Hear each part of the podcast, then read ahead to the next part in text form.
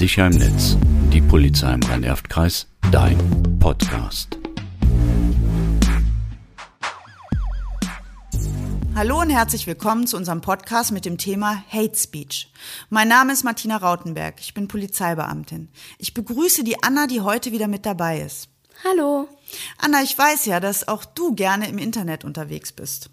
Oh ja, bin ich. Ich schaue gerne TikToks und bin auf Snapchat.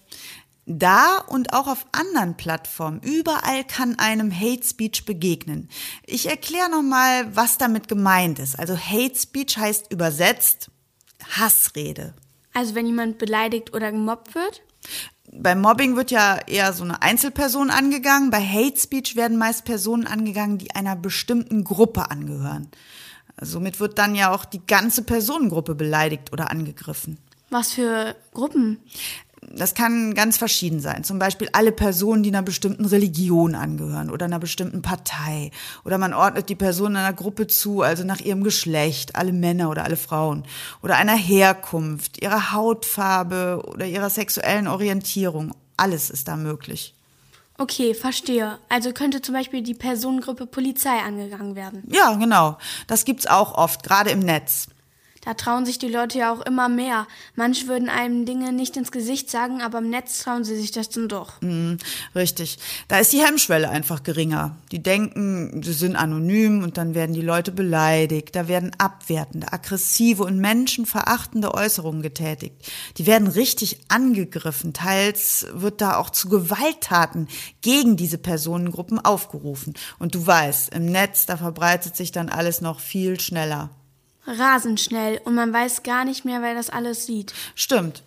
Und ähm, Hate Speech, das kann einem überall im Netz begegnen. Gerne in sozialen Netzwerken. Da werden Menschen schlecht gemacht, nur weil die Hater denken, sie sind was Besseres und mehr wert.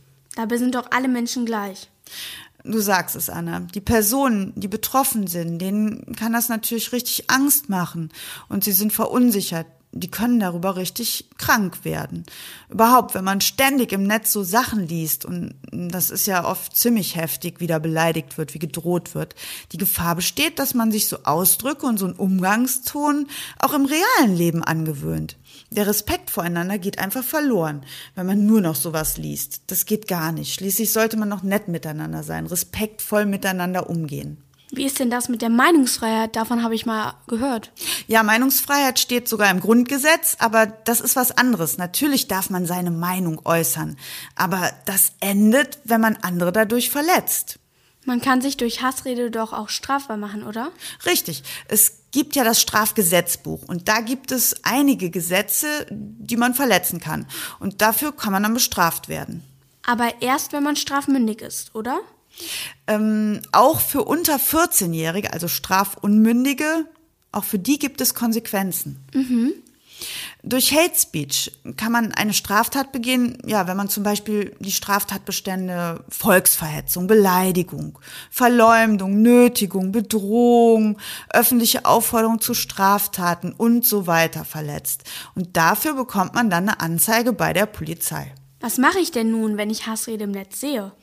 Also wenn du selber betroffen bist, Ruhe bewahren. Nimm es nicht persönlich, ignoriere es einfach und antworte auf gar keinen Fall, weil sonst schenkst du dem Hater ja die Aufmerksamkeit, die er nicht verdient hat. Nee, ich schenke ihm auf gar keinen Fall Aufmerksamkeit. Mhm. Am besten blockierst du die Hater und meldest sie dem Netzwerkbetreiber. Lass dir da am besten helfen von deinen Eltern oder anderen Erwachsenen. Natürlich kann man auch eine Anzeige bei der Polizei erstatten. Das machst du dann auch mit deinen Eltern. Dann solltest du die Hasskommentare oder Posts äh, screenshotten und als Beweis mitnehmen. Mm, auf gar keinen Fall darfst du Hate Speech teilen oder liken nach dem Motto erst denken, dann teilen. Also ne, niemals zum Mitläufer werden. Lass dich nicht beeinflussen, sondern vertret deine eigene Meinung. Manchmal ist Hate Speech auf den ersten Blick auch gar nicht so richtig zu erkennen. Gibt's auch. Okay, also nicht immer einfach alles liken und teilen. Ganz genau. Man kann Hassrede ähm, auch der Internetbeschwerdestelle melden. Da sitzen Juristen, also Anwälte, die prüfen das. Manchmal ist es nämlich gar nicht so genau klar, ob es Hate Speech ist. Und wenn es so ist, dann sorgen die von der Beschwerdestelle dafür, dass das aus dem Netz verschwindet. Das ist sehr gut. Grundsätzlich gibt es im Netz ja auch die Netiquette, also Regeln im Internet die einzuhalten sind. So wie ihr es vermutlich auch in eurer Klasse handhabt, wie im realen Leben. Respektvoller Umgang mit anderen, das ist wichtig. So sollte es auch im Netz laufen. Aber im Internet, die Hater, die wollen ja nur Follower haben. Im Moment gibt es zum Beispiel bei TikTok ganz viele erfolgreiche Hate-Pages für Influencer. Okay, ja, Follower, das kann ein Grund sein, aber es gibt auch andere Gründe. Ne? Manche haben einfach Spaß daran, Unwissenheit, Neid, Langeweile, Angst oder die wollen Macht ausüben, die fühlen sich dann größer, stärker, sowas. Ja, oh Mann. Na gut, ich fasse mal zusammen. Grundsätzlich im Netz die Netiquette einhalten. Ich verhalte mich respektvoll anderen gegenüber. Manchmal ist Hassrede gar nicht direkt zu erkennen, daher denke ich zuerst, bevor ich poste, teile oder like. Wenn ich selber von Hassrede betroffen bin, versuche ich das nicht persönlich zu nehmen und ignoriere die Kommentare. Ich blockiere den Hater und melde ihn der jeweiligen Plattform.